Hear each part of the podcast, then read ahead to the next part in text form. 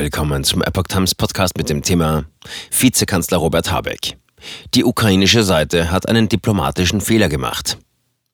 Ein Artikel von Epoch Times vom 14. April 2022. Die Ablehnung des Besuchs von Bundespräsident Frank-Walter Steinmeier durch die ukrainische Regierung hat parteiübergreifend Wellen geschlagen. Wird Kanzler Olaf Scholz nun nach Kiew reisen? Die Kritik an dem Nein Kiews zu einem Besuch von Bundespräsident Frank-Walter Steinmeier in der Ukraine reißt nicht ab. Der Bundespräsident ist Deutschland.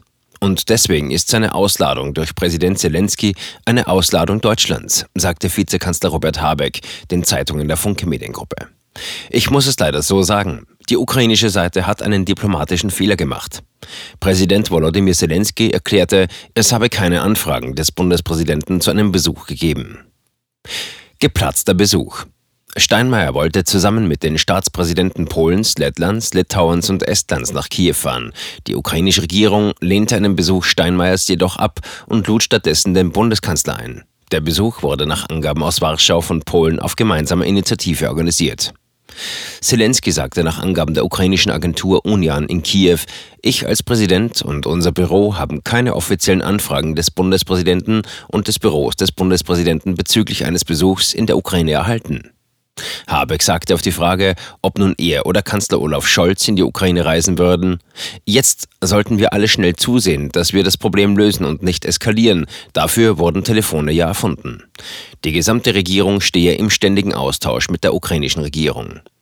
Der FDP-Außenpolitiker Alexander Graf Lambsdorff monierte, die ukrainische Seite habe sich diplomatisch falsch verhalten. Steinmeier sei als Bundespräsident und mit seinem Amt ein Verfassungsorgan. Wenn Steinmeier nicht nach Kiew fahren könne, Bundeskanzler Olaf Scholz die Einladung aber annehme, wäre das ein doppelter Affront gegen das Amt des Bundespräsidenten, sagte er dem Redaktionsnetzwerk Deutschland. Allerdings könne er schon verstehen, dass manche in Kiew den früheren Kanzleramtsminister von Gerhard Schröder nicht empfangen möchten. Steinmeiers Russlandpolitik ist einer der Hauptgründe für unsere derzeitigen diplomatischen und energiewirtschaftlichen Schwierigkeiten. Melnik schließt zukünftigen Besuch nicht aus. Der ukrainische Botschafter Andrei Melnik bestreitet hingegen, dass die Reise wegen Steinmeiers langjähriger Rolle in der deutschen Russlandpolitik gescheitert sei. Es steht außer Frage, dass Herr Steinmeier die Ukraine in Zukunft besuchen kann, sagte Melnik der Süddeutschen Zeitung. Es gehe nicht darum, ob seine bisherige Distanzierung zu den gravierendsten Fehlern der Russlandpolitik als ausreichend empfunden wurde. Im Moment sei aber vorrangig, dass Bundeskanzler Scholz die Ukraine besuche, weil nur er und die Ampel notwendige Entscheidungen über neue Waffen und weitere Strafmaßnahmen gegen Moskau treffen können, sagte Melnik.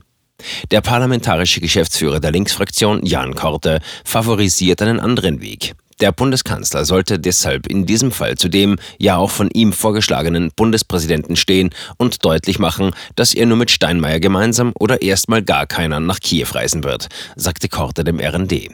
Das maximal undiplomatische Gebaren der ukrainischen Regierung komme nicht aus dem Nichts, sondern habe sich in den vergangenen Wochen trotz großer Hilfe und Unterstützung aus Deutschland gesteigert. Und bei allem Verständnis für die besondere Situation auf Seiten der Ukraine, so kann ein Umgang untereinander nicht laufen. Und das muss man auch klar machen.